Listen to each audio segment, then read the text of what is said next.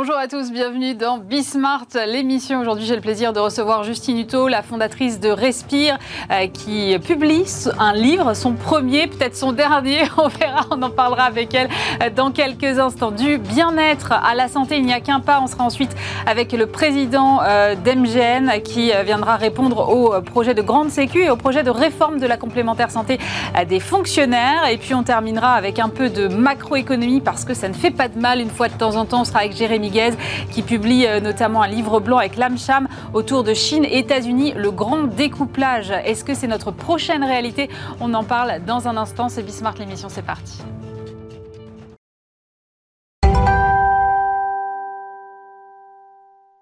Et pour commencer cette émission, aujourd'hui, je reçois Justine Hutto. Bonjour. Bonjour. Justine, fondatrice de Respire. Vous publiez Rêver, oser, se dépasser, 10 clés pour prendre confiance en soi et passer à l'action. C'est aux éditions euh, Marabout.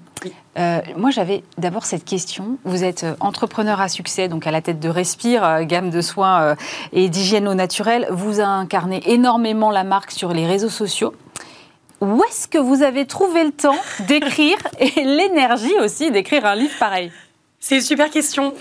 donc oui, ce livre est sorti euh, là début janvier et c'est incroyable. C'est un aboutissement euh, après énormément de mois de travail parce que j'ai décidé du coup fin 2020 d'écrire ce livre. Donc j'ai passé l'année 2021 à l'écrire, sachant qu'en effet en parallèle il y avait Respire qui me prenait beaucoup de temps. Mm. Maintenant on est 30 dans l'équipe, donc il y a énormément de choses qu'on doit gérer. Alors il y a quand même beaucoup de. Je peux beaucoup déléguer maintenant, donc ça c'est génial, mais il y a toujours ce management et puis ce besoin d'être présente euh, dans l'équipe et en effet d'incarner la marque. Donc il y a eu beaucoup de soirées, de week-ends, de vacances où en fin de compte c'était euh, de l'écriture de ce livre. Et puis en fait ce qui était génial c'est que finalement, ça m'a permis de faire un travail aussi d'introspection, de prendre du recul, de mettre sur papier, de trouver des mots en fait pour expliquer ce que je ressentais, euh, et puis de, de, retracer un peu aussi mon parcours, de voir bah ok, du haut de mes 27 ans, hein, j'ai une courte vie, mais finalement, j'ai fait déjà plein de choses, j'ai appris plein de choses, et surtout, j'ai rencontré énormément de personnes qui m'ont donné tellement d'énergie, qui m'ont tellement inspiré, que c'est ce que j'ai eu envie de, transmettre dans ce livre. Et hum, j'ai eu la chance, en effet, euh, bah, d'être bien accompagnée, d'avoir 46 intervenants qui ont témoigné, et d'être surtout très bien accompagnée de mon équipe qui m'a soutenue, qui m'a donné de l'énergie, de la motivation, et d'être très bien soutenue aussi par ma maison d'édition Marabout, euh, qui a cru en moi dès le début, puisque c'est eux qui sont venus me chercher pour écrire un livre et ils m'ont vraiment beaucoup soutenu. Mais c'est intéressant ce choix que vous avez fait parce que c'est un livre, euh, on va dire, un peu de développement personnel qui se picore avec euh, pas mal de témoignages. On va y revenir par la suite. Mais vous auriez pu écrire un tout autre livre, c'est-à-dire l'histoire de Justine Hutto et de la marque Respire. Et vous n'avez pas fait ce choix-là. Pourquoi vous n'avez pas fait ce choix-là? Alors quand Marabout est, venu, donc m'a approché pour me proposer d'écrire un livre, euh, au tout début, pour être honnête, ma première réaction a été non déjà, je vois pas quand est-ce que j'aurai le temps de le faire. Et de deux, je vois pas ce que j'aurai à apprendre aux autres. Et, et, puis je me dis, je vais pas donner des conseils d'entrepreneuriat. Ma boîte n'a que deux ans. Enfin, aujourd'hui, elle a deux ans et demi, mais quand ils m'ont approché, elle avait qu'un an. Hmm. Je me dis, je vois pas ce que je vais leur Elle a que deux ans et demi? Ça paraît dingue. Ouais, on a lancé en mai 2019, donc oui, Respire à deux ans et demi. On va fêter nos trois ans là en mai, c'est assez fou. Mais oui, tout, est, tout a évolué très très vite en, en deux ans et demi. Et donc, quand ils m'ont approché, en effet, ma première réaction était de me dire, non, je vois pas pourquoi j'écrirais un livre. Et puis finalement, en fait, je me suis posée et je me suis dit, OK, je suis quand même très présente sur les réseaux sociaux. Euh, j'ai 100 euh, 000 personnes qui me suivent sur Instagram, sur LinkedIn. J'échange avec ma communauté quotidiennement. C'est ce qui me nourrit, c'est ce qui me donne de l'énergie. Et surtout, euh, j'ai énormément adapté aussi ce sur quoi je communique sur mes réseaux sociaux. Donc, les gens qui me suivent me posent souvent des questions et j'ai très souvent des personnes qui m'écrivent et qui me disent, mais comment, où est-ce que tu trouves cette énergie? Comment tu as fait pour te lancer? Quel a été ton déclic? Est-ce que parfois tu as des hauts et des bas? On a l'impression que tu que des hauts parce que quand tu nous parles sur les réseaux sociaux, tu parles hyper positif. C'est vrai, mais même, il vous suffit de vous regarder, vous êtes hyper fraîche, hyper pétillante, tout le temps souriante. Non, mais c'est vrai, on voit pas le, down de Justine. Exactement. Et parce qu'en fait, bah, quand je suis down, je suis pas là à poster sur les réseaux sociaux, à me filmer face caméra et à dire je suis vraiment down, parce que je, je véhicule que du positif. Et, et je me suis dit, en fait, ce serait quand même bien de montrer aussi l'envers du décor, euh, le côté un peu euh, bah, la face cachée de l'iceberg, où il n'y a pas que des hauts, il y a aussi des bas, il y a eu beaucoup de doutes dans ma vie, il y a des choses qui me font douter, j'ai des préoccupations. Mais comment, en fait, quelles sont mes clés pour réussir à passer au-dessus, à quand même gagner en confiance en moi, à réussir à avoir confiance en moi et donc à, tenir, bah, respire à bout de bras avec mon équipe euh, au quotidien, à faire grandir respire, à être toujours hyper optimiste. Et en fait, j'en suis venue à la réponse. Ce qui m'apporte énormément d'énergie, c'est les rencontres que je fais, c'est les personnes que je croise. C'est pas uniquement des entrepreneurs. Bien sûr, il y a des entrepreneurs qui m'inspirent énormément, mais c'est beaucoup des personnes de tout milieu, des athlètes. On va y revenir, on va pouvoir en parler, mais voilà, je me suis dit, il y a plein de personnes qui m'inspirent. Et en fait, vu qu'on me pose souvent la question, qu'est-ce qui t'inspire et qu'est-ce qui fait que tu as autant d'énergie bah, C'est ça que je vais mettre dans ce livre-là. Et donc, Marabout a été une maison d'édition vraiment à l'écoute parce que je leur ai dit, OK pour écrire un livre. Par contre, je ne serai pas euh, l'auteur qui est entrepreneur et qui donne des conseils pour monter sa boîte. Je donnerai des conseils sur quelqu'un, pas spécialement qui veut monter sa boîte, mais quelqu'un qui veut se lancer, peu importe ce que c'est l'activité, si c'est dans le sport, si c'est dans une activité professionnelle, potentiellement entrepreneuriale, une activité manuelle, peu importe, je veux donner de l'énergie, je veux que les personnes, elles puissent rêver, elles puissent oser et elles puissent se dépasser. Et c'est donc le titre du livre. Et Marabout m'a dit, allez, on y croit, go, on part avec toi. Alors justement, vous parlez des athlètes et c'est vrai qu'il y a beaucoup de choses dans le livre qui relèvent euh, du domaine sportif. Est-ce que vous considérez quelque part que pour être entrepreneur, il faut être sportif sinon on n'a aucune chance à la base? Non, clairement, je, je n'irai pas du tout faire ça. Mais je pense que pour être entrepreneur, il faut déjà être un rêveur. Il faut avoir des rêves, il faut avoir euh, des envies et il faut oser des choses. Et donc, on peut oser dans l'entrepreneuriat, ça peut être ça notre passion, mais on peut aussi oser dans d'autres activités. Peut-être qu'il y a des entrepreneurs qui sont passionnés de jardinage à côté de l'entrepreneuriat, peut-être qu'ils sont passionnés de chant, passionnés de cuisine. C'est aussi ce qui apporte un certain équilibre de pouvoir se mettre à 100% dans notre travail, mais d'avoir autre chose qui nous passionne et qui nous permet de tenir. Et en fin de compte, moi, la course à pied, J'en parle beaucoup puisque c'est ce sport qui m'a donné confiance en moi. J'ai commencé à courir, j'avais 22 ans. Je détestais la course à pied. moi, je déteste toujours. Hein. J'ai essayé, mais je déteste toujours. Oui, mais faut pas perdre espoir parce qu'on peut toujours se mettre à aimer la course à pied. En fait, je, je n'aimais pas ça. Je me disais, mais comment les gens font-ils pour courir 3 km, 5 km, 10 km, et puis un jour courir un marathon et pas cracher leurs poumons? Et donc, je me suis simplement mise à courir, j'ai essayé, et en fait, c'est là que j'y ai trouvé j'y ai trouvé ce, goût en fait de l'effort, de se dire bah, le plus dur c'est de mettre ses baskets, mais en fait quand on va courir, oui, je vais être cru, mais on en gît. Clairement, il y a des moments qui sont super difficiles. Mais une fois qu'on a terminé et qu'on a atteint notre objectif, ok, j'étais partie pour courir 5 km, je les ai courus ces 5 km, bah on se sent bien.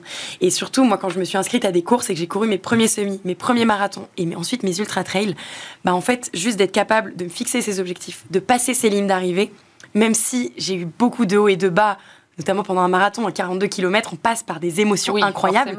Mais le moment où on passe cette ligne d'arrivée, c'est un bien-être incroyable qui est indescriptible, où en fait on se dit je suis capable d'y arriver, je peux y arriver.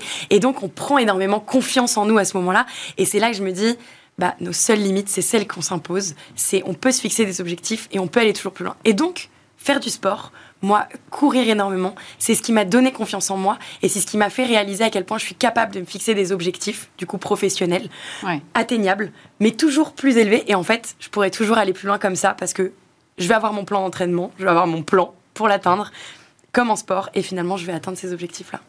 Euh, vous dites aussi, il faut quand même euh, penser à prendre du temps pour soi, à récupérer, euh, ne pas négliger le sommeil.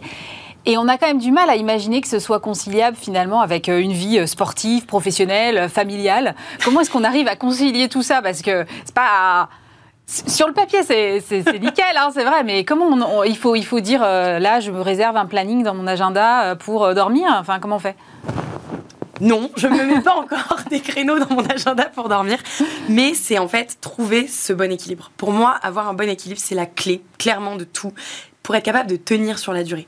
Et donc, ça passe par euh, s'efforcer. En fait, quand on est entrepreneur, on, a sans cesse en tête que tout le temps qu'on va mettre dans notre travail, c'est du temps gagné en fait. Mm. Donc on pourrait, euh, c'est pour ça il y a plein d'entrepreneurs qui se disent mais moi je travaille jour et nuit, j'y vais à fond et puis c'est le moment de ma vie. Ok, sauf que moi j'aurais pas été capable de tenir comme ça. Au tout début de Respire, je me souviens avec Thomas, donc je me on est deux vraiment cofondateurs. Thomas est là depuis le début avec moi et en fait on, on était tous les deux à fond dans ce projet-là. Et on a réalisé que waouh, c'est difficile à un moment de couper et de se dire, bah là, il faut que je prenne un peu de temps pour moi parce qu'on va pas tenir sur la durée. Et donc, on s'est imposé de couper le soir euh, à 21h max. Hop, on tourne le téléphone, on regarde plus nos notifications et on prend du temps pour soi, on chill, on regarde la télé, on va dormir, on se repose. Moi, j'ai, en fait, finalement, j'ai appris à me connaître aussi à travers le sport, mais j'ai appris à me connaître à travers le travail. Et j'ai réalisé que pour avoir énormément d'énergie, être en pleine forme, il faut que je dorme entre 7 et 8 heures par nuit. Si je dors moins de 7 heures, clairement, je suis KO. Alors, je peux l'enchaîner quelques journées parfois où j'ai plein de choses. Euh, bah, quand quand je faisais pour le coup des respire tours et que j'allais dans toutes les grandes villes de France, puis qu'en même temps j'allais sur plusieurs plateaux avec des interviews, de la télé, bah en fait je courais partout et donc oui, je dormais moins. Mais il fallait que ce sommeil soit quand même récupérateur, donc je, je me forçais de bien couper, de pas être en train de traiter mes mails juste avant de m'endormir. Et en fait, c'est juste s'imposer ces moments-là et il faut s'imposer ces moments-là pour se reposer, mais il faut aussi trouver son équilibre. Et donc, qu'est-ce qui nous apporte du bien? Bah, Pour moi, c'est faire du sport, c'est aussi voir ma famille, c'est aussi voir mes amis. Et donc, c'est ce que j'explique dans ce livre, c'est pour moi, ce bon équilibre, il faut le trouver, il faut apprendre à se connaître et se faire du bien aussi d'une certaine manière, parce que même si quand on est entrepreneur, on est passionné par ce qu'on se fait et on se dit qu'on n'a pas le sentiment de travailler tous les jours, mm-hmm. bah, c'est quand même énormément d'énergie qu'on met dans quelque chose et donc il faut qu'on trouve ce qui nous donne de l'énergie. Et moi, je l'ai trouvé, c'est ça, le sport, la famille, les amis. Et puis il y a encore une chose aussi que je dirais qui est hyper importante, c'est d'apprendre à dire non. Et ça. C'est pas facile ça. Hein. C'est très difficile. ça, clairement, au tout début de Respire, je me souviens, j'ai été sollicitée de partout. Vraiment, les personnes me contactaient, me proposaient de, bah, d'aller faire, oui, des interviews, d'aller finalement distribuer mes produits dans la grande distribution, d'aller faire tout type de choses. Et j'aurais pu m'éparpiller partout. Mais en fait, j'ai réalisé qu'il fallait que je sois capable de dire non. Alors au début, je culpabilisais énormément. J'étais là, mais j'ai refusé euh, une école de commerce qui me propose de venir pitcher, d'aller rencontrer les étudiants. Il faut absolument que j'y aille. Mais en fait, c'était impossible de le caler dans mon emploi du temps. Et puis surtout, ça allait me demander beaucoup d'énergie. Et donc, c'est être capable de prioriser et se dire où est-ce que, qu'est-ce qui est le plus important, où est-ce que je dois mettre mon énergie? Et, donc être capable de dire non et, voilà, étaler les choses et pas dire oui tout de suite ou alors oui peut-être, mais je le ferai plus tard. Et ça, c'est un vrai travail. Et je l'ai fait, j'en parle dans ce livre avec notamment mon coach, Jean-Philippe Detender, qui est un coach en management qui m'accompagne depuis le tout début de Respire et qui m'a accompagné dans beaucoup une philosophie de vie, plus qu'une organisation de travail en fait, mais plus pour accepter euh, bah, que, que, je suis moi-même, je suis Justine. Et en fait, oui, j'ai ma vie où je suis entrepreneur. Oui, j'ai ma vie où je représente, j'incarne complètement la marque. J'ai ma vie de Justine sur les réseaux sociaux. J'ai ma vie où je suis Justine, euh, dans la euh, vie mes amis, dans la vie perso. Et en fait, il faut pas que je culpabilise quand je suis en train de faire une chose et que je suis pas dans une autre de mes vies, entre guillemets. Il faut vraiment que je compartimente. Et pour le coup, bah, quand je rentre chez moi, je suis juste moi-même. Et personne n'a besoin de moi. Je coupe. Et en fait, il m'a énormément aidé à compartimenter bah, les différentes sphères de ma vie et les différents endroits dans lesquels je mets mon énergie. Et ça, ça m'a fait un bien fou de réaliser ça. Et aujourd'hui, j'ai plus besoin de compartimenter, de mapper et de me dire, OK, là maintenant, je suis sur le plateau de Bismart et je suis pas ailleurs. Mais en fin de compte, ça se fait naturellement. Et juste, je culpabilise plus parce que je suis plus ailleurs. Vous avez euh, interrogé, effectivement, vous parliez de votre coach, mais il y a beaucoup, beaucoup de témoignages dans ce livre. Euh, des personnalités euh, sportives, des coachs, des entrepreneurs. Il y a une cinquantaine, je crois, au total de gens que vous avez interrogé. Comment est-ce que vous les avez sélectionnés, ces gens-là? En effet, 46 intervenants dans ce livre et c'était euh, une volonté donc pour moi d'aller chercher les personnes qui m'ont inspiré. Je voulais des personnes de donc les personnes qui m'ont inspiré. Donc déjà, je pense que j'ai une liste énorme de personnes qui m'ont inspiré, de personnes que je connais un peu, que j'ai déjà croisées et qui, qui accepteraient potentiellement de témoigner dans mon livre. Et puis ensuite euh, des personnes, je voulais de tout âge, de tout milieu, parce que ce que je veux, c'est que le lecteur il puisse aussi s'identifier. Euh, peut-être qu'il n'est pas entrepreneur et du coup, bah, il s'identifiera peut-être moins à moi, mais peut-être qu'il est sportif et du coup, il s'identifiera dans ma passion pour la course à pied. Mais peut-être qu'il est cuisinier et du coup, il s'identifiera dans Alexandre Couillon qui témoigne qu'il est un chef qui a deux étoiles aujourd'hui à son restaurant et qui est parti de rien. C'était une brasserie qui était vide les soirs d'hiver et en fait, il a travaillé hyper dur pour gagner cette première étoile, enfin, pour devenir un restaurant gastronomique. Et donc, j'ai voulu partager les témoignages de toutes ces personnes qui ont eu un parcours de vie bah, pas linéaire. je veux montrer, c'est jamais simple en fait. Mais ils ont eu un rêve et ils ont dû, pour concrétiser, ils ont dû passer par des phases très compliquées. Et tout le monde peut y arriver finalement. Et donc, en effet, ça passe par euh, un cuisinier, ça passe par Vianney, euh, le chanteur, donc lui qui chantait bah, ses chansons avec sa guitare dans sa chambre, et comment il a fait pour un jour chanter devant tout le monde. Mm. Bah, c'est incroyable. Finalement, il est devenu le Vianney qu'on connaît tous, euh, qu'on voit sur le plateau de The Voice. Et c'est génial. Et, hum, et j'ai souhaité aussi avoir des athlètes, puisque les athlètes me passionnent complètement. Les athlètes, ils ont un, objectif de vie, c'est d'aller chercher la médaille d'or. Et donc, cet objectif de vie, ils le gardent, mais vraiment en ligne de mire. Et pour ça, ils travaillent très dur, ils font énormément de concessions. Hum, mais, alors, ils font énormément de concessions, pour cet objectif, mais en même temps, ils sont obligés de trouver leur équilibre parce que leur corps, bah, c'est leur machine qui va les emmener jusqu'à cette médaille d'or et il faut pas qu'ils craquent. Donc, ils doivent aussi trouver ce bon équilibre pour être capables de récupérer, de permettre à leur corps de récupérer. Mm. Et donc, cette philosophie-là me plaît et c'est ça que je voulais aussi transmettre dans ce livre. C'est difficile comme question, mais lequel de ces témoignages vous a le plus marqué? Il y en a tellement, c'est incroyable. Je lisais hier un, article sur un blog d'une personne qui l'a lu et qui me disait que ce qui l'avait le plus marqué, c'était le témoignage d'une psychologue, Cécile Neville, bah, qui, qui, qui parle de choses dont on parle pas souvent finalement et, et qui apprend aux gens en fait à prendre confiance en eux, à se libérer un peu du regard des autres pour se sentir mieux en fait et se dire bah en fait, la seule personne contre qui je me bats, c'est moi-même. Ma concurrente, c'est pas la personne en hmm. face, c'est moi. Vous parlez du syndrome de l'imposture, d'ailleurs, à un moment, vous l'avez expérimenté, ça? Bien sûr, bien sûr, toujours en fait. On, est sans cesse en train de, de, de s'auto-critiquer. En fait, l'autocritique, elle est beaucoup, enfin, elle est hyper présente. Et en fait, on est sans cesse en train de s'auto-critiquer, de se dire mais ça, ça va pas, euh, ça, je l'ai fait mal, je suis pas assez bien. Et, et, en fait, il faut juste parfois prendre du recul et réaliser que les autres, ils nous critiquent pas autant que ce que nous, on se critique nous-mêmes. Et hum, et c'est ça, en effet, que j'essaie de transmettre. Et on est sans cesse en train de chercher la perfection. Enfin, en tout cas, beaucoup de personnes cherchent souvent la perfection. Mais il faut se détacher de ça. Et une phrase dont je parle dans ce livre, c'est le mieux est l'ennemi du bien. C'est en fait, il faut chercher à faire bien. Mais parfois, quand on cherche à faire toujours mieux, à chercher toujours la perfection, bah, on concrétise jamais. Un exemple tout simple. Le premier déodorant que j'ai lancé avec Respire, c'est mon premier mmh. Il n'est pas parfait. Il n'est pas parfait parce qu'on l'a lancé. C'est avec ce produit qu'on s'est fait connaître. Il y a plus de 2 millions de déodorants qui ont été vendus. Mais 70% des gens qui, nous ont, qui, ont, qui ont acheté ce produit l'ont adoré. 30% ne l'ont pas aimé. Et donc, pour ça, bah, on a été chercher ces personnes-là pour retravailler et être capable de développer le meilleur déodorant, le déodorant de leur rêve avec eux. Et c'est comme ça, en fait, qu'on a été capable de sortir aujourd'hui un déodorant stick qui est efficace pendant 48 heures, qui est bio, qui est naturel, qui plaît à tout le monde. Et hum, et en fait, si j'avais cherché dès le début la perfection à me dire, il faut que ce déodorant que j'ai enfin sorti là en 2021, alors que ma marque, je l'ai lancé en 2019, si j'avais essayé de le lancer en 2019, je n'aurais peut-être jamais réussi et je me serais peut-être jamais lancé. Donc être capable à chaque fois de prendre du recul, c'est super important et de, et de se dire qu'on n'est pas parfait, mais on va s'améliorer. Et donc, pour reparler juste des, personnes qui m'ont énormément inspiré, des témoignages, il y a Martin Fourcade, qui mmh. est un témoignage hyper inspirant, puisque lui, il est il a été champion du monde de biathlon. C'est le meilleur du monde de biathlon. et en fait, comment on fait quand on est le meilleur euh, au monde en biathlon, mais qu'on continue à faire des compétitions et qu'on se dit, bah, demain, il va falloir que je sois meilleur. Mais meilleur que qui? Meilleur que soi-même, finalement. Donc, c'était super important pour moi de, pouvoir interviewer quelqu'un comme lui qui qui, a même pas de, concurrence quoi. C'est ok comment on fait pour être encore meilleur? Donc c'est le chapitre qui s'appelle de plus en plus loin et lui il explique à quel point bah, c'est hyper difficile mais il faut se mettre dans cet état d'esprit de se dire ok demain je serai meilleur que ce que j'étais la veille parce qu'en fait il faut que que, que je enfin que je me perfectionne encore dans la manière d'être. Mais euh, bon, c'est un peu contradictoire avec ce que je disais sur la perfection. C'est juste que lui, il cherche à être meilleur et, et c'est incroyable, je trouve, de, de, ce, Ouais, son seul concurrent, c'est soi-même finalement.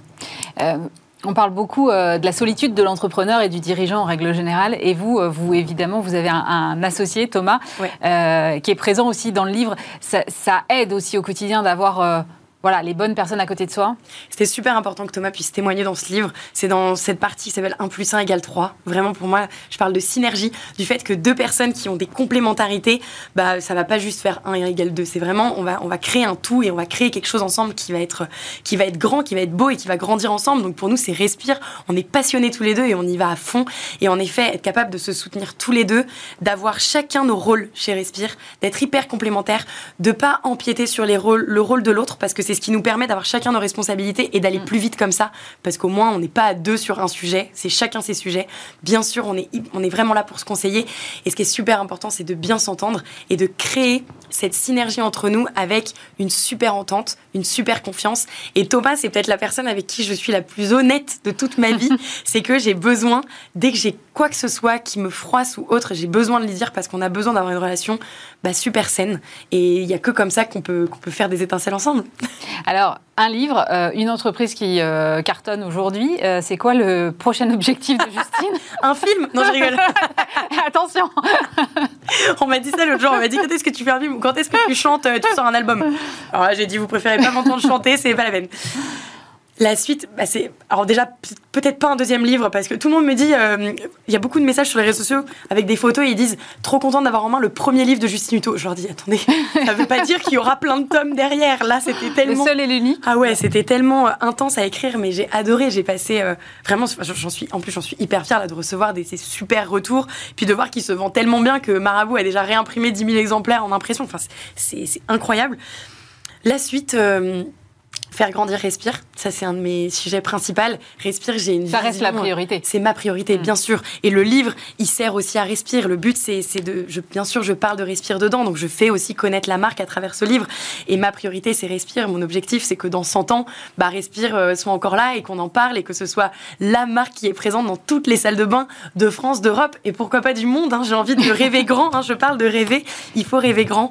Donc, euh, non, la priorité, c'est Respire. C'est de d'avoir une marque qui est toujours bah, saine, avec des bons produits, euh, et donc faire, continuer de faire grandir cette gamme de produits. Et aujourd'hui, on, on, est sur plein de catégories, le déodorant, le shampoing, le dentifrice, le skincare, mais on peut aller euh, voilà, dans ces catégories. Il y a encore plein de produits à développer euh, que notre communauté attend, donc il y a beaucoup de travail là-dessus.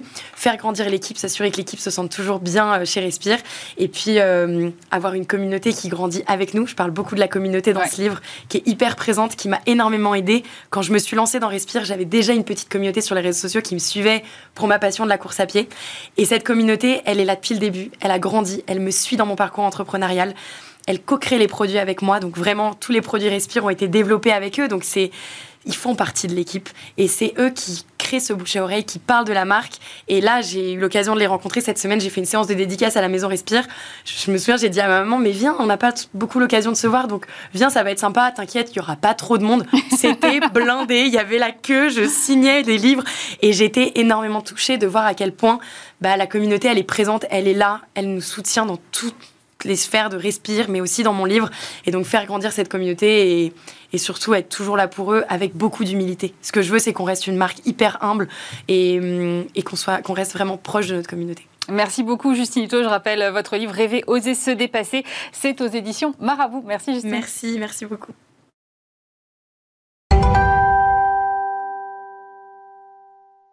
Et on poursuit euh, cette émission avec euh, Mathias Savignac. Bonjour. Bonjour. Vous êtes le président du groupe MGEN. Euh, moi, je voudrais qu'on reparle un peu de la crise Covid qui n'est pas complètement derrière et de son impact. parce qu'évidemment, vous êtes une mutuelle. Vous avez en plus la particularité de gérer des établissements de santé.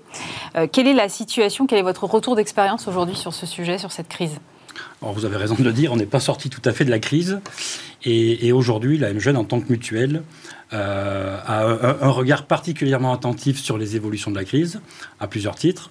On couvre euh, une grande partie de notre population en sécurité sociale et en complémentaire santé. Mm. Et vous l'avez dit, on est aussi offreur de soins. Et donc, on a été beaucoup en appui euh, des sorties de réanimation d'établissements pendant le, tout début de la crise. Et on a assisté, on a été un second rideau de l'hôpital public. Et puis, euh, bien évidemment, on a dû faire face aussi aux nombreux malades et aux nombreuses malades euh, de la Covid. Et notre première réaction, euh, au tout début du premier confinement, lorsqu'il s'est agi et de à la fois organiser pour les salariés du télétravail, il s'est agi pour nous, dès lors que notre activité était, était singulièrement perturbée, il s'est agi pour nous de nous occuper de nos adhérents, de prendre soin d'eux, de voir s'ils avaient des besoins particuliers, simplement prendre de leurs nouvelles. Et on a su, en un temps très court, mobiliser 1600 à la fois militants et salariés qui, sur la période, ont passé 265 000 appels téléphoniques, qui n'avaient d'autre objectif que de prendre des nouvelles et s'assurer que les gens allaient bien, parfois dans des situations d'isolement, mhm. de précarité ou de fragilité. Euh, euh, aujourd'hui, euh, on n'est pas encore complètement sorti. On a beaucoup dit pendant euh, la crise que euh, les Français avaient un peu arrêté de se soigner, euh, qu'ils n'osaient plus trop aller chez le dentiste, chez le médecin pour des petits sujets. Est-ce qu'aujourd'hui, vous avez l'impression qu'on est revenu à la normale de ce point de vue-là ou pas encore complètement? Alors c'est vrai qu'on a une, capacité à observer ces eh phénomènes de recours aux soins, de moindre recours ou de consommation médicale. Et, indéniablement, hein, la période des premiers confinements a montré que les Français se sont moins soignés. Alors principalement pour du risque qu'on appelle du petit risque, mm. mais qui s'il n'est pas pris à temps peut se transformer en risque plus important.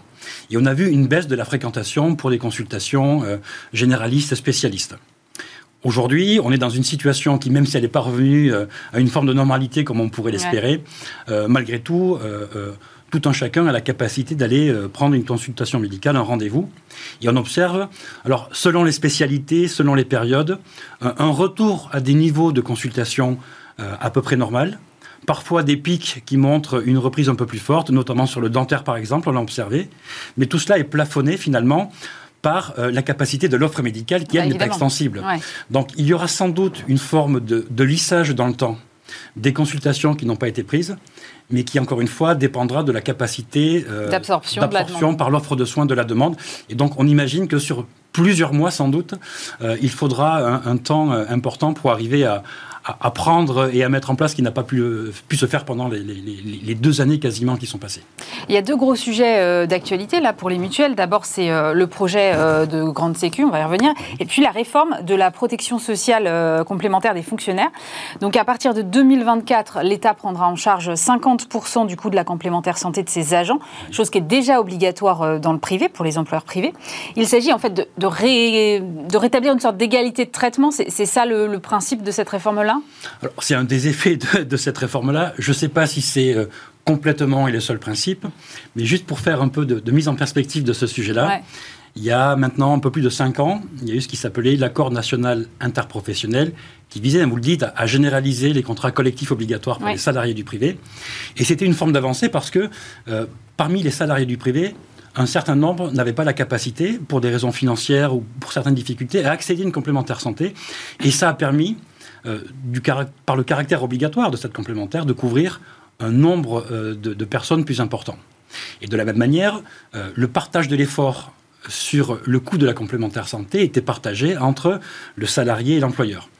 Et nous-mêmes, il faut bien le reconnaître, on a été euh, un, peu chagrinés du fait que cela créait finalement une inéquité entre les salariés du privé et les agents du public. Donc vous êtes la première mutuelle, hein, c'est ça? Dont on est la première mutuelle, avec près de 4 millions euh, de, personnes protégées. Euh, et donc, finalement, cette, cette, cette réforme vise à, à responsabiliser l'État employeur sur la question de la santé de ses agents. Et donc, que cette responsabilisation passe par un partage du coût de la cotisation, on, ne peut qu'être finalement euh, positif sur cet aspect-là. Mais, qu'est-ce que, ça change ouais, qu'est-ce que ça change pour vous? Parce que finalement, euh, que ce soit euh, l'employé, le, le, salarié, l'agent qui verse sa cotisation, que ce soit moitié l'agent, moitié l'État, finalement, qu'est-ce que ça change? Alors, ce qui change, deux choses changent.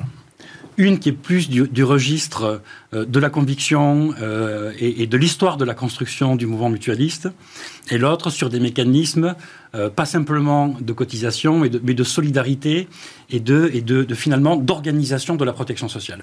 Sur le premier point, la mutuelle MGN, e mais comme d'autres mutuelles, est née dans la période après-guerre, au, au, moment où il y avait beaucoup à faire en matière de santé et de prévoyance. Et nous nous sommes organisés pour que des hommes et des femmes, librement, pas de manière obligatoire, mais librement, se rassemblent pour se protéger mutuellement. C'est ça le principe d'une mutuelle. On se protège de risques contre lesquels seuls on n'aurait pas, beaucoup capacité à se hmm. protéger. Et là, on passe d'une logique donc individuelle, volontaire et facultative à une logique collective, et obligatoire. Alors vous allez me dire, ça change quoi? Ça change euh, du fait, par exemple, que dans une mutuelle, les adhérents eux-mêmes, s'inscrivant dans un processus démocratique de prise de décision, ont capacité à faire des choix pour euh, insister sur tel euh, aspect de leur couverture. Ils, ils, euh, ils, sont impliqués aussi dans la détermination du niveau de cotisation. Dans un contrat collectif obligatoire, c'est l'employeur qui décide des garanties mhm. et c'est l'opérateur qui, en fonction de ça, fixe le meilleur prix possible. Donc, je, disais, philosophiquement, il y a une évolution. Et puis, lorsqu'on est une mutuelle et qu'on s'organise pour gérer la protection sociale d'une certaine manière, la, je parle de la jeune, mais c'est vrai pour beaucoup de mutuelles de fonctionnaires, on ne couvre pas simplement le risque santé, on est aussi sur le versant de la prévoyance, par exemple le décès, l'incapacité, euh, le complément de revenus en cas d'arrêt de travail. Et la prévoyance n'est pas prise en compte dans la réforme Exactement. à ce stade. Et donc, euh, nous sommes organisés pour avoir sur une offre qu'on appelle globale, santé, prévoyance, et depuis quelques années, même la dépendance, dont on sait que c'est un sujet important dans une société de la longévité, et dont on voit qu'aujourd'hui, on a créé ce qui s'appelle la cinquième branche de la sécurité sociale sur la dépendance, dont on n'a pas encore déterminé les contours en termes de financement, mais en tout cas, elle, existe. Et donc, dès lors qu'on s'organise dans un contrat collectif obligatoire sur les sujets de santé, on rend de manière facultative et moins prégnante les sujets euh, autour de la prévoyance et de la dépendance. Et de la même manière, un contrat collectif s'adresse euh, aux actifs, il ne s'intéresse pas du tout euh, aux, retraités. Or, dans l'organisation de nos solidarités au sein d'une mutuelle, on organise des solidarités entre les actifs et les ah retraités. On organise des solidarités entre les malades et les bien portants, entre les hauts revenus et les bas revenus. Et on a même des solidarités géographiques, puisque euh, on, on, fixe des cotisations indépendamment du coût des soins selon les régions dans lesquelles on se trouve. Et notre crainte, finalement, au-delà des bienfaits et du regard qu'on peut avoir sur euh, la responsabilisation des employeurs, c'est de ne pas détricoter des solidarités existantes ou de, ne pas rendre euh, moins accessibles des prestations auxquelles aujourd'hui euh, nos adhérentes et nos adhérentes ont accès. Donc c'est surtout des points de vigilance et un focus fort porté sur les questions de la solidarité. Dès lors que les actifs cotisent pour eux-mêmes, eh on renvoie les retraités devant leurs propres cotisations leurs propres risques. Et on sait par, euh, par expérience des contrats collectifs obligatoires dans le, dans le, dans le privé. que lorsque les, les, salariés passent à la retraite, qu'ils n'ont plus la cotisation de l'employeur et qu'ils font face eux-mêmes à des risques de santé plus importants, bien souvent leur cotisation augmente de manière très considérable. Et nous sommes attachés aux solidarités entre les actifs et les retraités. Euh, comment ça va se passer là concrètement euh, pour vous? Parce que j'imagine qu'il va y avoir quelque chose de l'ordre de l'appel d'offres, ministère par ministère. Est-ce que vous allez vous positionner sur euh, l'ensemble de la fonction publique? Vous allez faire des choix ciblés? Alors, alors, on se parle. Euh, même si on, a une image assez claire des contours de la réforme, elle n'est pas encore actée. Hmm. Euh, elle le sera la semaine prochaine normalement si les organisations syndicales signataires la signent effectivement mhm. le, le 26 janvier. Et c'est un accord interministériel pour la fonction publique d'État. Donc finalement, la détermination d'un socle commun pour tous les agents de la fonction publique. Et puis, dans un second temps, une fois que cette réforme est adoptée dans ses grands principes euh, de manière interministérielle, des négociations sont renvoyées ministère par ministère avec les organisations syndicales signataires. La signature de l'interministériel euh, et, la capacité pour les organisations syndicales à être autour de table des négociations ministérielles et la capacité finalement à ouvrir d'autres sujets plus spécifiques à tel ou tel ministère.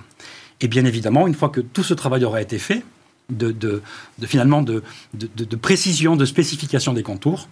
Euh, vous l'avez dit, 2024, 2025 et en dernier recours 2026 euh, seront lancés des appels d'offres ministère par ministère auxquels euh, qui, voudra, qui voudra répondra. Ça change pour nous plusieurs choses. Hein. vous l'avez dit, aujourd'hui une mutuelle nationale euh, principalement sur les champs de l'éducation nationale, de l'enseignement supérieur, de la recherche, de la culture, des territoires. Euh, cette réforme ouvre finalement euh, des portes aussi à la concurrence d'opérateurs qui étaient plus éloignés du monde de la fonction publique. C'est sans doute aussi un, des principes qui a présidé à la mise en place de cette réforme, mettre en concurrence des opérateurs, avec une précaution de notre part. Il y a sans doute plein de domaines pour lesquels la concurrence est une bonne chose. En matière de santé, je suis pas convaincu que ce soit euh, euh, la meilleure manière d'améliorer euh, la qualité des prestations, des accompagnements. Alors vous faites, vous faites, la transition avec l'autre sujet qui, agite un peu le secteur des mutuelles, c'est le, le, projet de Grande Sécu, projet d'extension de l'assurance maladie au détriment des complémentaires. J'imagine qu'évidemment vous allez me dire que vous êtes contre. Pas tout à fait. Ah, intéressant. si le principe est de dire plus de sécurité sociale, équivaut à plus de solidarité nationale, quand on est une mutuelle comme la MGEN et qui gérons le régime obligatoire des fonctionnaires, on peut se dire que c'est une bonne idée. Parce que finalement, euh, euh, le monde des complémentaires santé est, sans doute moins, moins équitable que la sécurité sociale qui est obligatoire et qui couvre tout le monde sans distinction. D'où le fait, enfin la concurrence n'est pas forcément bonne euh, dans le domaine de la santé. Après, euh, une fois qu'on a dit que plus de solidarité nationale, mm. c'était une bonne chose, encore une fois, hein, pour protéger les plus fragiles, euh, ceux qui ont le moins accès aux soins, à la santé, euh, sans doute que l'effort de solidarité nationale est important, mais la manière avec laquelle le sujet est abordé ne se préoccupe pas du tout de ça. Il se préoccupe d'un prisme exclusivement comptable et financier, finalement qui rendait presque concurrent la sécurité sociale avec les mutuelles, les coûts de gestion. Euh, non, mais, euh, les coûts et, donc c'est une approche extrêmement réductrice du sujet. Oui, enfin, les, coûts de gestion, c'est 7 euh, à 8 milliards d'euros. Donc effectivement, si on prend ce chiffre comme ça, on se dit, effectivement, il y a peut-être un truc qui ne va pas. 7 à 8 milliards d'euros de frais de gestion, ça paraît aberrant quand même. de quoi on parle quand on parle des frais de gestion? On parle des salaires euh, des salariés des complémentaires santé, hmm. Qui, s'ils ne sont pas dans les complémentaires santé, sont à la sécurité sociale. On parle... vous, vous pensez que ça reporterait les coûts sur des effectifs potentiels de la sécurité sociale sans rentrer dans le, dans le débat des différents scénarios du HCAM, mm. parce que, encore une fois, euh, euh, je n'ai pas spécialement envie de répondre à des sujets. Le conseil pour l'avenir de, la, sécurité sociale, on va redire. De répondre à, des, à des, des scénarios qui n'ont comme moteur, encore une fois, je le disais, que les aspects comptables et financiers. Mais quand vous évoquez les frais de gestion, quand on regarde les frais de gestion d'une mutuelle, mm. il y a aussi l'action sociale, il y a aussi la prévention, des accompagnements, des services, de la proximité, toutes ces choses finalement qui ne sont pas valorisables d'un point de vue comptable et financier, mais qui dans la relation humaine avec les adhérents sont parfois déterminantes. Et c'est ce que font les mutuelles. De haut niveau d'action sociale pour protéger les plus fragiles, de la prévention pour éviter des risques, chose qu'aujourd'hui, l'assurance maladie a plus de mal à faire parce qu'elle gère une population euh, extrêmement complexe, puisque c'est l'ensemble de la population, et que quand on est une mutuelle qui gère des fonctionnaires, on est face à une population plus homogène, que l'on connaît très bien, et pour lesquelles on est en capacité d'organiser euh, euh, des actions de prévention ciblées, spécifiques, et donc qui répondent à un besoin particulier. Donc, je suis loin de la question comptable et financière, pour les raisons que j'expose là, mais par principe.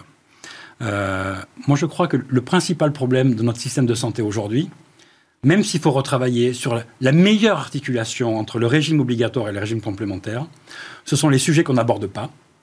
La fragilité de l'hôpital public, mmh. la fatigue des soignants, les dépassements d'honoraires, les déserts médicaux. Et je crois que ce qui fait la force d'un système de protection sociale, c'est sa capacité à s'adresser au plus grand nombre et à favoriser l'accès au plus grand nombre. Et ça dépasse très largement le débat sur les frais de gestion. Bien sûr. Euh, euh, mais, néanmoins, ça peut y contribuer. Et le Haut Conseil euh, pour l'avenir de l'assurance maladie, qui, qui a filtré dans le monde la semaine dernière, disait l'organisation en deux étages de la mutuelle et de la Sécu est trop complexe et trop inégalitaire. Et justement, elle ne garantit pas l'accessibilité financière à tous pour les soins essentiels.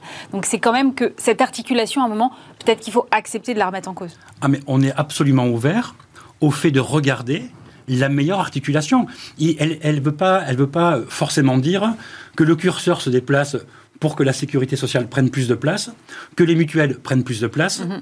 Euh, il y aura toujours un deuxième étage, parce que la Sécu ne pourra pas tout faire. Quand on regarde aujourd'hui tous les postes et tous les besoins, la sécurité sociale ne pourra pas tout faire, dès lors qu'en plus, on ne sait pas aujourd'hui de quelle manière on financera ou seront financées cette, place plus importante prise par la sécurité sociale, de la même manière qu'on n'a pas aujourd'hui euh, vu de quelle manière serait financé le risque de dépendance, qui lui aussi est un risque majeur. Et donc, on est bien évidemment ouvert euh, au fait de discuter à quelle est la meilleure articulation. D'ailleurs, on l'a toujours été, puisque depuis leur création, les mutuelles ont été capables d'innover dans plusieurs domaines euh, de prise en charge, de prévention, et d'ailleurs des domaines qui ont eux-mêmes été repris a posteriori mm. par, euh, par l'effort national. Et donc on a cette capacité aussi à expérimenter, à initier des choses, et à pouvoir après les généraliser dès lors qu'elles ont apporté la preuve de leur, de leur utilité. Si vous voulez un exemple, il, est très récent, il est, il est, très présent pour autant, mm. le sujet de la santé mentale. Ouais. Euh, on, a vu dans le, d'abord le projet de loi de financement de la sécurité sociale 2022 et dans la loi de financement de la sécurité sociale 2022 apparaître un sujet autour de l'accès à des consultations psy. Et euh, finalement, euh, une enveloppe budgétaire afférente à ce sujet-là d'environ 50 millions d'euros pour l'ensemble de la population française. Eh ben, il y a un an de ça, la MGN, avec d'autres mutuelles et d'autres complémentaires santé, même des assureurs, on, fait le choix, c'est ce qu'on appelle une position de place, mm.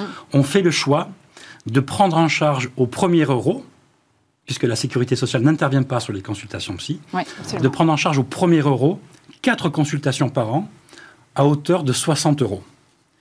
On regarde aujourd'hui avec plus de 9 mois de recul sur ce sujet-là, ce que ça a généré. Ça a généré pour la MGN 90 000 consultations, 43% de ces consultations concernaient des personnes de moins de 30 ans. L'enveloppe globale de ce, sujet, de ce sujet-là pour nous en année pleine, c'est 25 millions d'euros. On a consacré sur l'année 2021 25 millions d'euros. la moitié de ce que pour notre population à nous. On est très loin des besoins de la population française, notamment sur un risque qui aujourd'hui est sous-évalué, sous prise en charge et pour lesquels même l'offre en termes de psychologues est largement insuffisante pour absorber les besoins. Donc on a un vrai sujet là-dessus et on est en capacité aujourd'hui de faire un vrai retour d'expérience géographique par, euh, par âge des besoins en consultation psy que sans doute la crise Covid a renforcé ben, les besoins qui préexistaient. Merci beaucoup Mathias Savignac, président de MGEN. Merci d'avoir été avec vous.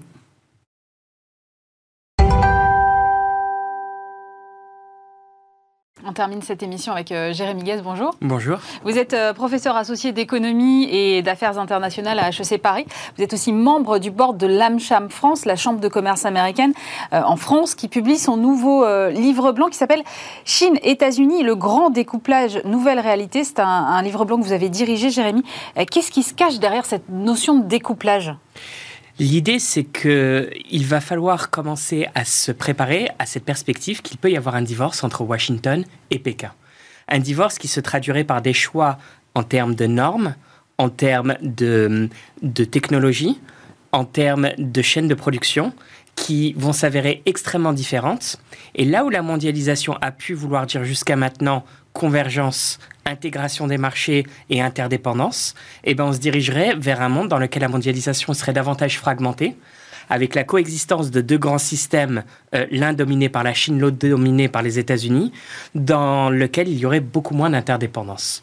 Et ça, ça risque de présenter un défi pour la manière euh, dont les entreprises bah, se développent, pensent leur marché à l'international et, même, je dirais, bah, allouent leurs ressources et, même euh, embauchent quels sont les, signes qui montrent que, en fait, on pourrait se diriger vers deux modèles distincts? Parce que j'imagine qu'il y a des signaux faibles qui vous ont alerté sur ce sujet. Bien sûr. Alors, en matière de chaîne de production, par exemple, mm. on voit, euh, euh, on comprend la logique des chaînes de production internationalisées qui s'étend euh, sur l'ensemble du monde. C'était la logique jusqu'à maintenant, l'idée de dire on essaye de diversifier le risque, on essaye d'aller exploiter l'avantage coût là où il se trouve, l'avantage coût comparatif là où il se trouve, l'avantage comparatif là où il se trouve, et donc euh, euh, faire en sorte que euh, ces chaînes de production bah, soient le moins coûteuses possible. On s'est rendu compte qu'avec la pandémie, bah, il suffisait d'un maillon faible pour que ces chaînes de production mmh, rompent. de plus en plus, c'est la logique de sécurité, la logique de redondance, la logique de, de, de s'assurer en fait un minimum critique près de chez soi pour pouvoir continuer à opérer. Et même si cela aurait pu être un non-sens économique dans le monde d'hier, aujourd'hui, bah, on voit un certain nombre d'entreprises, un tel l'américain qui, qui, qui rapatrie une partie de sa production avec la bénédiction de l'État américain. On le voit également euh, dans un certain nombre d'endroits. Euh, euh, et là où finalement l'idée d'économie circulaire, l'idée de, de, localisation de la production, et pas la relocalisation, mais la localisation de la production, et eh ben, on est en train de voir un certain nombre d'entreprises bah, ramener, ou en tout cas repenser la manière dont ils produisent et dont elles produisent. Et essayer... Ça, ça n'a pas d'incidence sur les normes, ça a un, une incidence sur la chaîne de logistique. Donc ça, en fait, c'est la chaîne de production, effectivement, qui se rétrécit. Sur les normes, euh, je veux dire, il y a eu un exemple dont on a beaucoup parlé, mais peut-être qu'on n'est pas allé jusqu'au bout de cet exemple, c'est l'exemple de la 5G et de Huawei. C'est-à-dire que jusqu'à maintenant, il y avait beaucoup d'interopérabilité entre les différentes euh, euh, technologies. Et là, aujourd'hui, on est en train de se rendre compte qu'on a, prenez une carte du monde, un monde de Huawei et un monde qui a rejeté Huawei, par exemple. Euh, en matière de, normes euh, euh, aussi, on le voit, je veux dire, il y, a, une guerre des normes qui est en train de se jouer entre les États-Unis, la Chine et d'une certaine manière l'Europe. Et cette capacité à se faire accepter sur les trois continents devient de plus en plus complexe pour un certain nombre d'entreprises. Donc là, on pensait marché mondial hier. Eh bien, peut-être, et encore une fois, je tiens à insister, le livre blanc essaye de le dire, il ne s'agit pas de la nouvelle réalité, point final, mais au moins point d'interrogation. Exactement, d'un risque auquel il faudrait potentiellement se, préparer. Et ça veut dire que, alors je vais prendre un exemple qui est très simpliste, mais euh, volontairement pour qu'on pour qu'on comprenne tous bien. Ça voudrait dire que, par exemple, ce qu'on voit sur euh, des prises électriques où on est obligé d'avoir des adaptateurs, par exemple, pour aller en Angleterre ou autre, ça pourrait être généralisé à, plein de domaines divers de notre économie? Ce n'est ni simpliste ni euh, euh, réducteur, c'est exactement cela. C'est exactement cela. Et, ça commence finalement avec des prises électriques et ces normes, effectivement, qui sont tout à fait différentes, et ça l'a été pendant assez longtemps, qui pourraient effectivement se généraliser. Il y a un autre domaine qui, qui couvre et qui rejoint ça, c'est l'économie l'extraterritorialité de la loi. Euh, c'est-à-dire que l'extraterritorialité de la loi américaine, on la connaît, elle est très longue. Il y a un certain nombre de banques françaises qui en ont fait les frais. C'est-à-dire qu'à partir du moment où vous faites des opérations en dollars, vous êtes soumis à la loi américaine, que l'Amérique soit impliquée ou pas dans la transaction. Euh, euh, donc l'extraterritorialité de la loi américaine, c'est un fait. Et ça aussi, ça provoque un certain nombre de, de distorsions en termes d'opérations. L'extraterritorialité de la loi chinoise, elle commence à arriver là aussi, en fait, sur, sur le, le le, tableau. En 2017, la loi de sécurité chinoise euh, euh, l'a déjà euh, mis, en tout cas, au, goût du jour. Et aujourd'hui, il est interdit pour n'importe quel citoyen du monde de critiquer Hong Kong. Donc là aussi, on voit encore une fois des fractures qui sont en train de se dessiner dans, ce, dans, dans, cette carte mondiale. Mais ce qui, ce qui m'inquiète sur votre carte mondiale, c'est que nous, les Européens, en gros, on est au milieu. Donc comment on fait? Est-ce qu'on est obligé d'arbitrer entre l'une ou l'autre des voies Et est-ce que seulement c'est possible? C'est la question clé pour les Européens. Vous savez, on dit en relations internationales, à chaque fois qu'on a un grand problème, parier que les Américains vont essayer d'innover, que les Chinois vont essayer de copier et mm. que les Européens vont essayer de réguler. C'est un très bon proverbe, en effet. Alors, les Américains, ils n'innovent plus autant qu'avant. Les Chinois ne copient plus autant qu'avant parce qu'ils innovent énormément. Absolument. Alors, est-ce que nous sommes condamnés, Européens, à être régulateurs en chef? Euh, Je rêve d'un peu plus pour mes enfants euh, et je suis sûr qu'un certain nombre de téléspectateurs rêvent d'un peu plus pour, pour leurs enfants aussi et pour la génération d'après. Mais, mais ne, ne médisons pas trop et ne réduisons pas trop ce rôle. Prenez, euh, par exemple, tout ce que l'Europe est en train de faire sur les données privées avec le, RGPD. Et, et tout ce qui est en train de se dessiner autour de l'intelligence artificielle. A, tout ça, ça s'adresse bien évidemment d'abord aux géants de l'Internet américain, probablement demain aux géants de l'Internet chinois. Et ce qui est en train de se jouer là, c'est euh, les Européens qui disent à ces géants, si vous voulez pénétrer le marché européen, 500 millions de consommateurs, bah, il va falloir respecter un certain nombre de normes. Et ce qui est intéressant, c'est que ces normes, bah, déjà, sont en train d'aspirer un certain nombre de, de, parties prenantes, la Californie, le Japon, l'Australie. Et en plus de ça, ces normes, une fois que les géants de l'Internet les mettent en place, c'est difficile d'imaginer qu'ils vont les mettre en place uniquement pour l'Europe. Ça peut devenir mondial. Donc l'Europe, je crois qu'elle a un rôle à jouer, bien entendu pour devenir plus offensive dans sa stratégie d'exportation, le livre blanc en parle, mais aussi pour euh, devenir de plus en plus, euh, euh, je dirais, consciente de son rôle de régulateur et d'essayer de fixer les règles du jeu face à ces deux géants que sont la Chine et les États-Unis. Vous parlez de mondialisation fragmentée dans le, dans le livre blanc.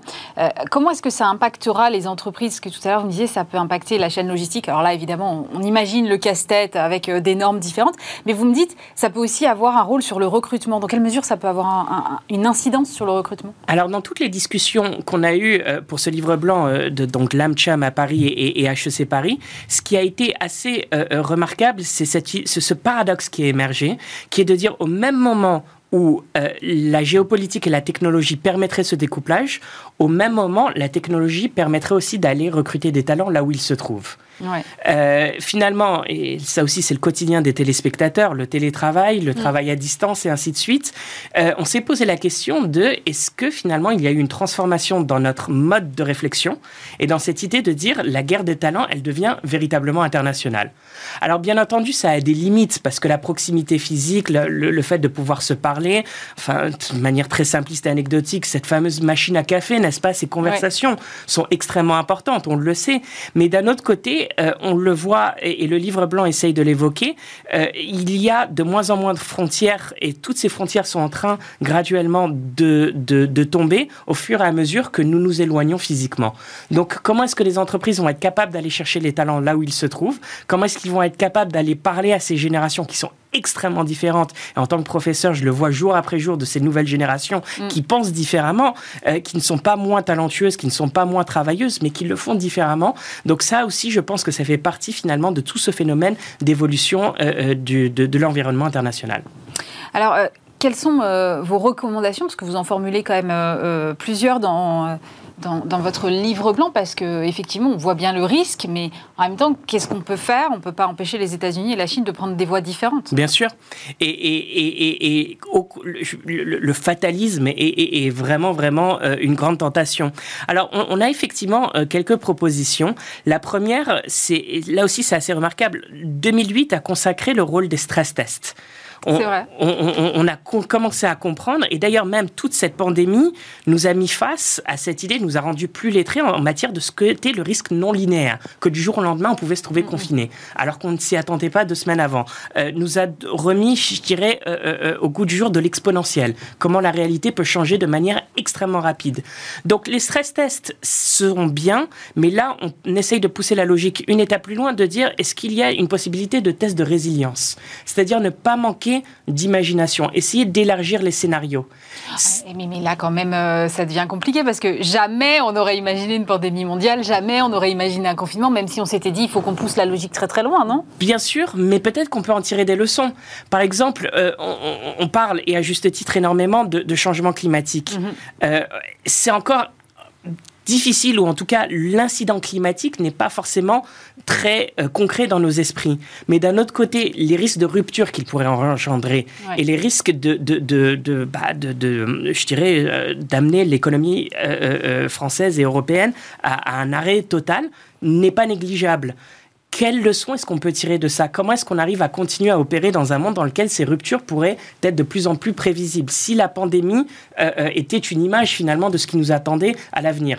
Euh, euh, bon vendredi à vous aussi. Oui, merci. Je, me sens bien remontée pour le week-end. Mais d'un autre côté, d'un autre côté, euh, ne plus faire preuve d'imagination. Je pense qu'il y a un certain nombre de salariés qui voudraient en faire et je pense que c'est aussi une invitation à se dire, le dialogue en entreprise, essayer de se dire finalement ce à quoi nos vulnérabilités pourraient ressembler, ça, ça fait partie aussi finalement du dynamisme euh, euh, qui, pourrait, qui pourrait être lancé. Parce que ça permettra de trouver des solutions, d'être innovant et d'enclencher un autre mouvement. Exactement. Un exemple que je trouve particulièrement remarquable, euh, l'économie circulaire, il y a 3, 4, 5 ans, ça faisait partie finalement du, du, du, du marginal, ça faisait partie de ces idées qui étaient belles mais pas très applicables. Aujourd'hui, il y a un certain nombre de grandes entreprises qui essayent d'y réfléchir et qui se rendent compte même qu'elles sont, ne sont pas forcément capables de le faire en interne parce qu'elles n'ont pas la culture ou qu'elles n'ont pas les approches et commencent à parler à un certain nombre d'entrepreneurs, même des entrepreneurs sociaux, mhm. qui savent le faire autrement mieux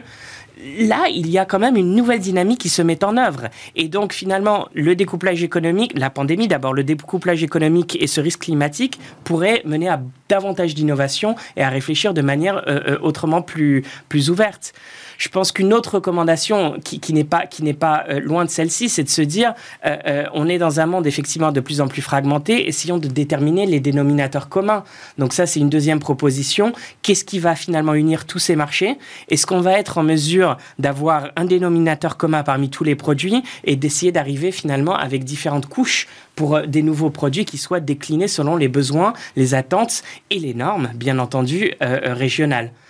Et euh, je pense que de manière ultime, euh, il va falloir qu'on parle d'Europe et de se demander puis la présidence française de l'Union européenne sera peut-être, et bien entendu, le débat euh, autour de la présidentielle pourra être une bonne occasion. Mais est-ce qu'on veut finalement d'une Europe un petit peu plus offensive? Offensive pour réaffirmer un certain nombre de valeurs et pour aller exporter son agenda ailleurs. on est face à une, un, clash de titans.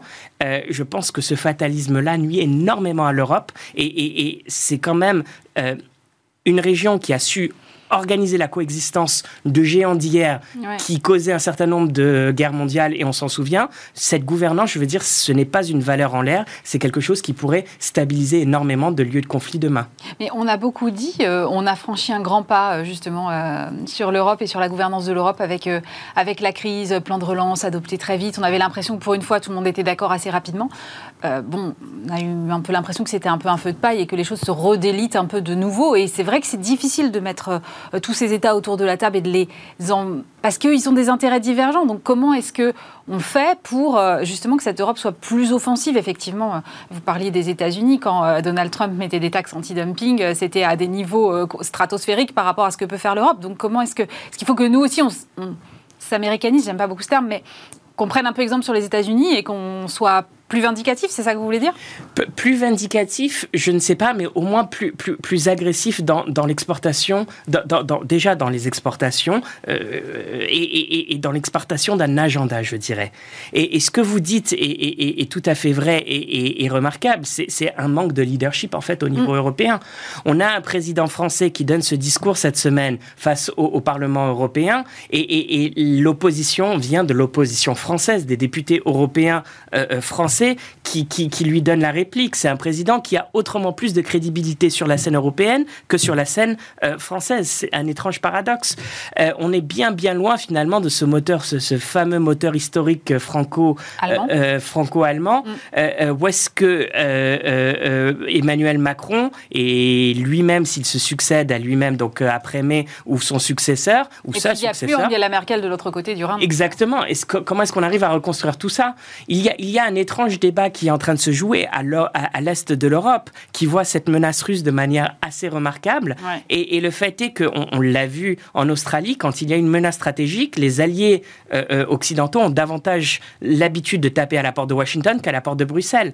Là aussi, il y aura tout un débat autour de l'autonomie stratégique qui est fondamental dans le découplage économique, mm. qui est de dire finalement comment est-ce qu'on se dote des moyens de pouvoir peser dans ce débat et de pouvoir influencer les positions des deux grands géants. Merci beaucoup pour euh, cet éclairage, Jérémy Guez. Je rappelle que vous êtes euh, professeur associé d'économie et d'affaires internationales à HEC Paris et membre du board de l'AMCHAM France, votre livre blanc, donc Chine-États-Unis, le grand découplage, notre nouvelle réalité, avec un point d'interrogation. On va garder un peu d'optimisme pour le week-end.